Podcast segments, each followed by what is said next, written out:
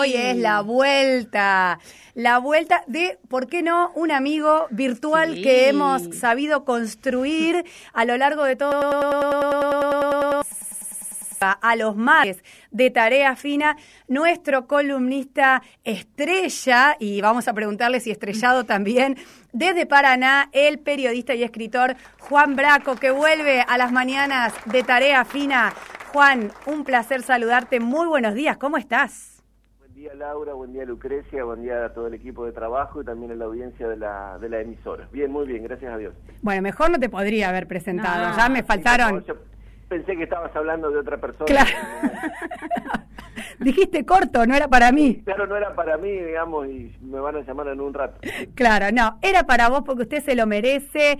Eh, ¿Cómo están las cosas por Paraná? ¿Cómo está el clima? Acá hace un ofri, un grado cuatro décimas. Imagino que ahí en la capital aunque tienen otras cuestiones que elevan un poquito más la temperatura, la cuestión está fresca también, ¿no? Está muy fresca, hay 6 grados en este momento, se anticipa ah. una máxima de 18 y una mínima de 4, hay mucho sol, pero la humedad no se ha ido, entonces mm. este, mm. complica, complica la sensación térmica, digamos, Claro. Este, la, parece que hace mucho más frío, de que uno siente más frío del que realmente hace, por, por, por decirlo de alguna manera. Efectivamente. Así que bastante complicado también.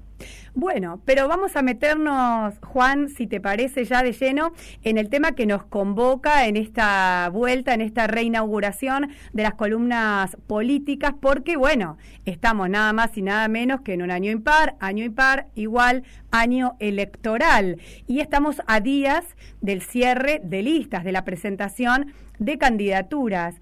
¿Qué trae Juan Braco sobre este tema en particular en Entre Ríos en la mañana de hoy? El próximo sábado a la hora 24 van a caducar los plazos para la presentación de las listas de candidatos que van a competir en las eh, primarias del mes de septiembre. Recordemos que se postergó un mes tanto la realización de las primarias como la realización de las eh, elecciones generales que van a ser en noviembre. En esa esta carrera contra el tiempo que hay, eh, la realidad es diferente en el frente opositor, en lo que ahora se denomina Juntos, que fue Cambiemos y después fue Juntos por el Cambio, ahora es nada más que Juntos, que en el frente justicialista. Eh, vamos por parte. En la oposición está definido que Rogelio Frigerio va a encabezar la lista, por decirlo de alguna manera, oficialista del, frente, que en el tercer lugar lo va a acompañar Atilio Benedetti y que hay una danza de nombres de eh, mujeres para ocupar el segundo lugar en la lista de, eh, de diputados. ¿Por qué los tres son, más, son los más importantes? Porque en esta renovación parcial... Entre Ríos renueva cinco bancas, el que gana se lleva tres, el que pierde se lleva dos. Va a ser una mujer radical la que vaya en segundo lugar, porque el acuerdo para que Frigerio encabece es que eh, haya dos los, radicales renueven los dos lugares que ponen en, disputa en esta elección y que consiguieron en, la elección del 2017. Eh, está también la pelea por el cuarto lugar con la expectativa de que mm. Frigerio en el 2023 pueda competir y ganar por la gobernación, lo que provocaría un corrimiento de la lista y el ingreso de, del, cuarto, siendo, esto es el optimismo que reina al momento en el, en el, en el frente en el frente opositor.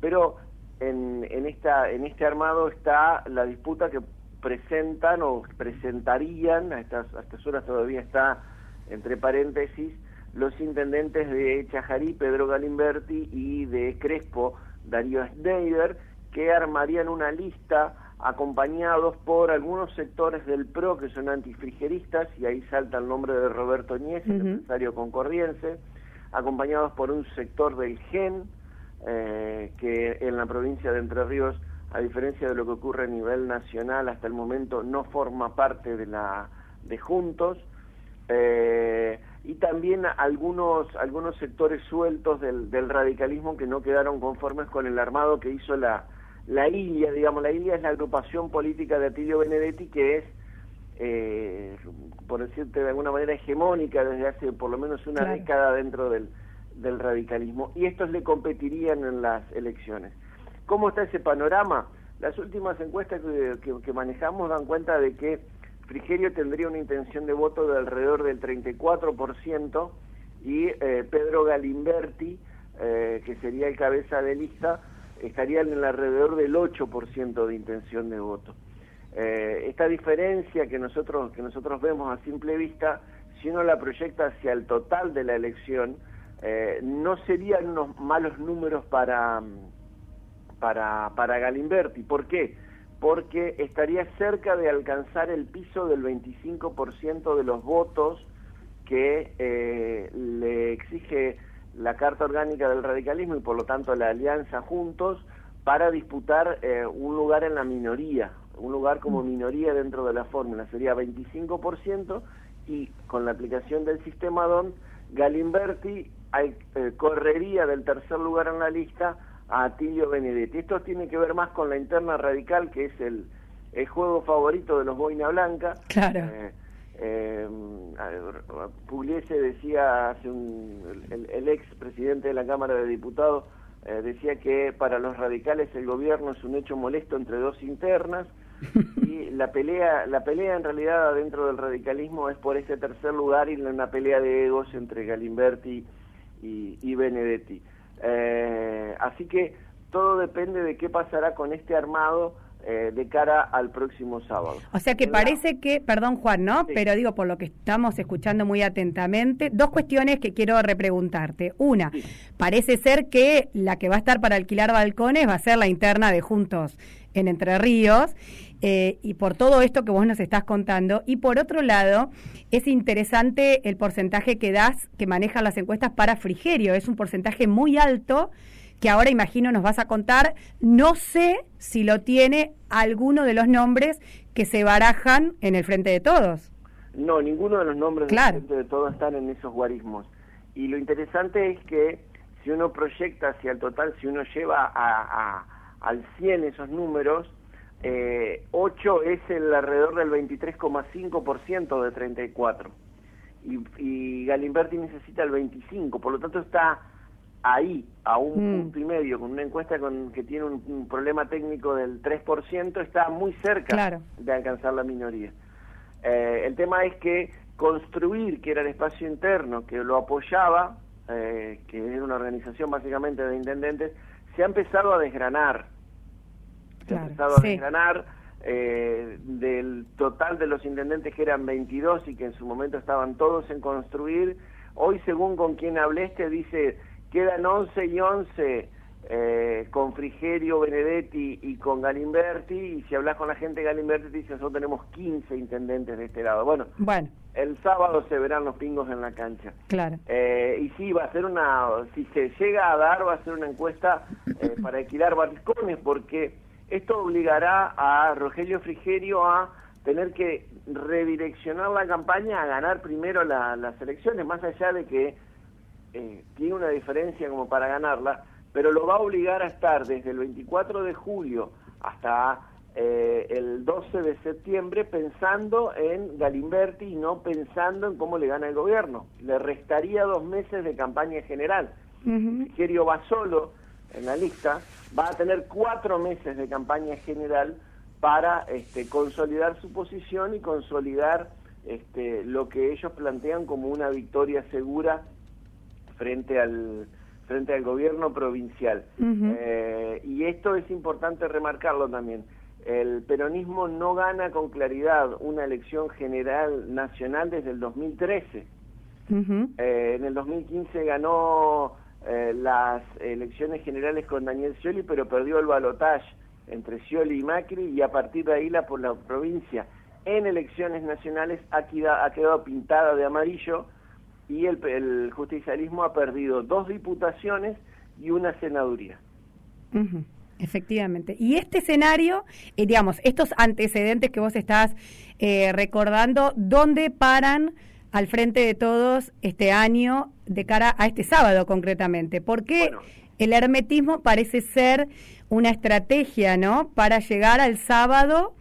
O, o, digamos, ¿es una estrategia o de verdad no tienen idea de a quién poner de candidatos? candidatas. No, bueno, eso es algo que yo no, no podría no podría responder con facilidad. Lo que, ¿Qué es lo que te puedo comentar? Eh, te puedo comentar que hay dos estrategias, que hay una estrategia y dos tácticas. La estrategia es poder ganar en estas elecciones. Eh, ganar es salir 3 a 2. Eh, y para esto hay dos visiones distintas, en la Casa Rosada y en la Casa Gris, en Balcarce 50 y en Gregorio de la Puente 220 de acá de Paraná. En la Casa Rosada le piden al peronismo entrerriano que ponga todo arriba del asador, que ponga toda la carne en el asador, que la lista tiene que estar integrada por Enrique Cresto, por Laura Estrata, por eh, eh, Humberto Val, eh, por Martín Piaggio, tiene que estar lo mejor, todos los que quieren ser algo en el 2023 tienen que estar peleándola ahora. Claro, claro. ¿Qué dicen en la Casa Gris? ¿Qué dice la gente de Bordet, los, los armadores de Bordet? Eh, no adelantemos el, 2023 al 2021. Esta es una elección nacional por sí o no a Alberto que va a depender de dos factores, cómo está la situación económica y cómo vaya el proceso de vacunación en el mes de septiembre.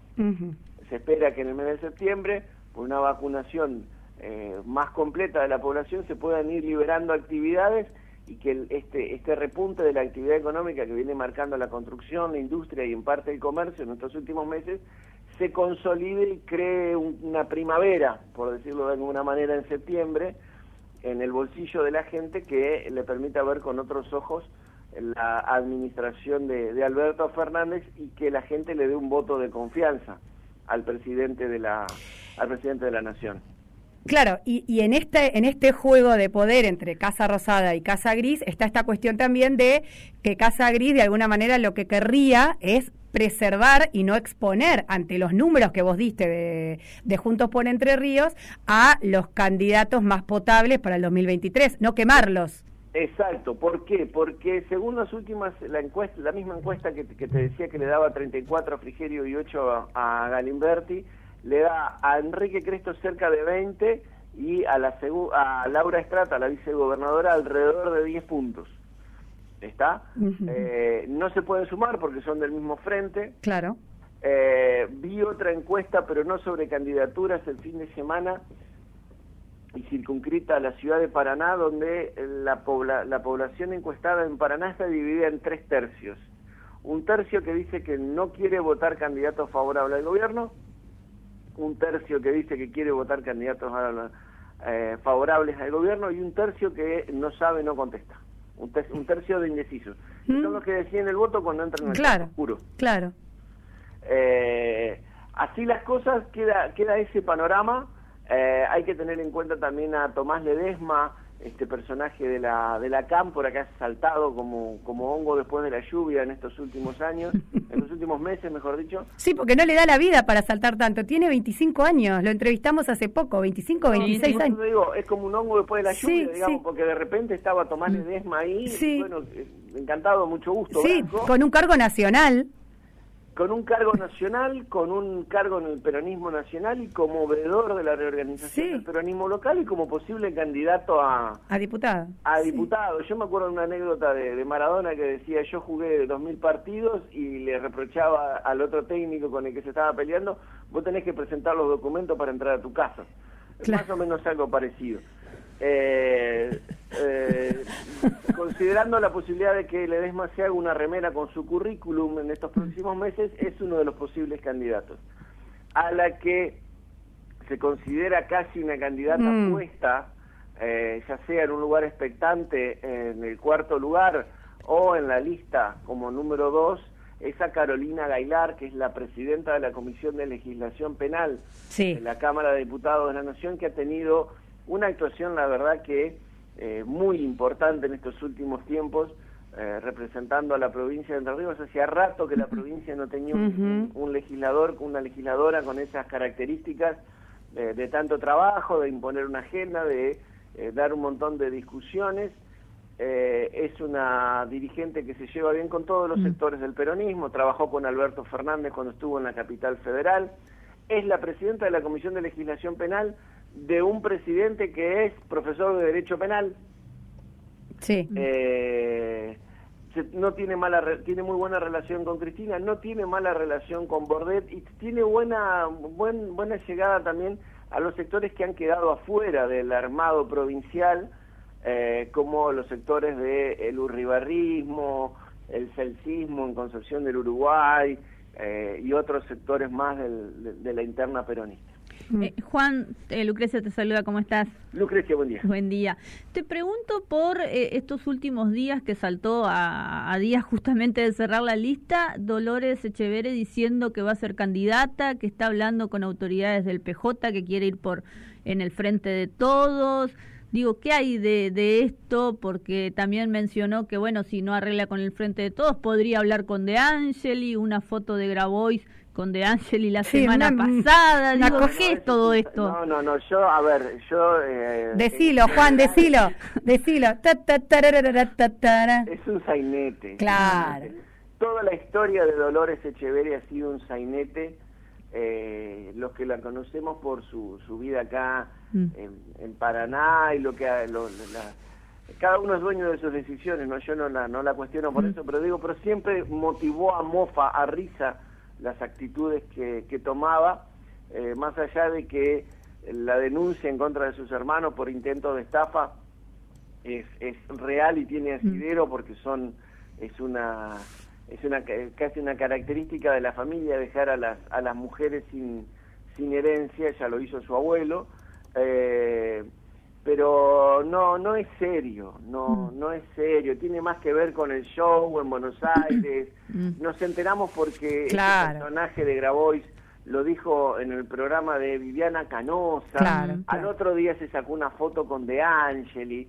No, no, es serio, no no Digo, una pena, ¿no? Porque digo, la historia, si hubiese sido en un contexto más de seriedad y de recoger lo que construyó Dolores Echeveres con la disputa mm. que le da al patriarcado de la familia, podría haber hecho de eso un capital eh, político y simbólico muy importante para poner en juego en una elección, pero no lo ha sabido capitalizar, creo. Pero lo que pasa es que vos le estás pidiendo peras al olmo, mm. no, no... Mm. Claro.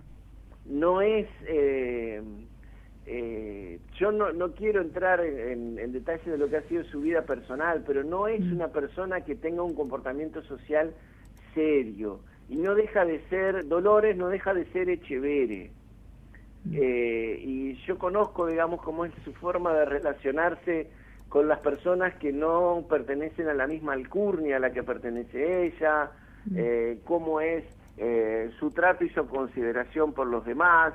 Ella mm. cayó en este lugar casi de remate porque eh, no tenía este, forma de darle contenido a eh, su reclamo, eh, que es, cierto, estaba paralizada en la justicia porque el, nivel de influencia de, de, la familia Echevere es muy alto mm. y fue una situación de ganar, ganar entre este señor Grabois y, ella, para hacer un sainete, como fue esto de ir a plantar perejil a Santa Elena, meterse de prepo adentro de una estancia eh, que estaba en una sucesión, eh, no, no es algo serio, no hubiera sido serio tampoco, porque me parece que incluso yo este, lo, veo de afuera, no, pero me parece que incluso plantearlo en términos o, o encuadrarlo dentro de una de una de una disputa eh, que está llevando adelante el, feminismo, me parece que es mm. incluso este, medio como bajarle el precio a las, a, la, a las luchas feministas, pero no, en eso no, no me meto, te, lo dejo a vos. Que no, no, tampoco, gracias. Lucre, ¿vos querés agarrar ese guante? No, tampoco. No, no, no, no. no. yo, no, no, me parece que evalúa, digamos. Claro, sí. No es una persona seria ella, no es una persona que sea estable en sus decisiones, eh, no, no, no, sigue ligada a Grabois porque el, el fallo de la justicia la dejó perdidosa y la obliga a seguir jugando. Yo no sé qué hubiera pasado si ella hubiera recuperado eh, Casa Nueva, mm. eh, dónde estaría el proyecto Artigas en este mm. momento.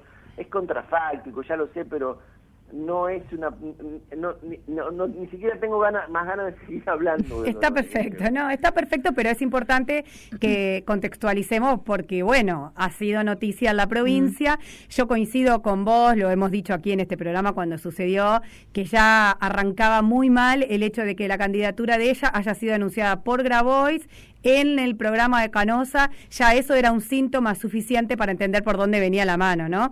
Y, eh, además ahora están buscando los avales. Sí. Este, o sea, después del anuncio televisivo se pusieron a buscar trabajar. avales. Claro. Eh, no saben por dónde van a ir. Mm. Eh, no, no, Todo muy, muy traído de los pelos. Me parece que no es serio. Me parece que le baja el precio a la política, le baja el precio a las candidaturas, le baja el precio a una elección tan importante como la renovación mm. de medio término, le baja el precio a la disputa de los sectores excluidos por obtener una mejor redistribución del ingreso, le baja el precio a, las luchas feministas y me parece que este es el juego de este señor Grabois, que ha crecido como un mulo, como un híbrido en la política que no se sabe. Eh, y, acá, eh, Juan. Sí, sí, es como Alberto Cortés, no soy de aquí ni soy ni de allá eh, perdón, era Facundo Cabral el que cantaba esa canción, pero este... No te equivoques como Alberto las citas de, de las canciones que te defenestran después por eso. No, por favor, es de, Facundo Cabral, no soy de aquí ni soy de allá. Eh, eh, y así es este señor Grabois, digamos mm. que es como el arguirucho, ¿viste? A veces está con Neuro y a veces está con mm. Eh, Juan, y tampoco aquí en el frente de todos entre Riano recogieron el guante con, con, lo con la declaración. Eh, digo, nadie salió tampoco a darle más entidad a la, la situación, ¿no? No, tienen que juntar, tienen que juntar alrededor de 2.000 avales de los 10 partidos que están en el frente para ir como extrapartidaria. Claro. Eh, pero, digamos, lo podemos juntar vos o yo a esos, a esos 2.000 avales y presentarnos el sábado Claro. Y una vez que se constaten, este, podemos presentar la candidatura. una candidatura implica eh, nombres en la lista, implica un compromiso, eh, implica la necesidad de hacer campaña. Eh, me parece que este, baja, baja el precio a la, a la política y no este, por eso decía, no sé si quiero seguir hablando de Dolores. No, ya no, más. Y, hasta acá llegamos por hoy. La verdad que, bueno, hoy por ser la primera nos extendimos bastante, mm. Juan. Así que te agradecemos nuevamente que hayas aceptado volver al aire de Tarea Fina. Y nos vamos a estar reencontrando el martes que viene, ya sí, con las definiciones, con los nombres sobre la mesa. ¿eh? Mm. Con las listas sobre la mesa y vamos a ver cuáles, cuáles son las posibilidades reales de cara al, al 12 de mm. septiembre. Me encantó el, anticipo. Juan Braco desde Paraná, gracias, ¿eh? un placer como siempre. Un saludo para todos ustedes.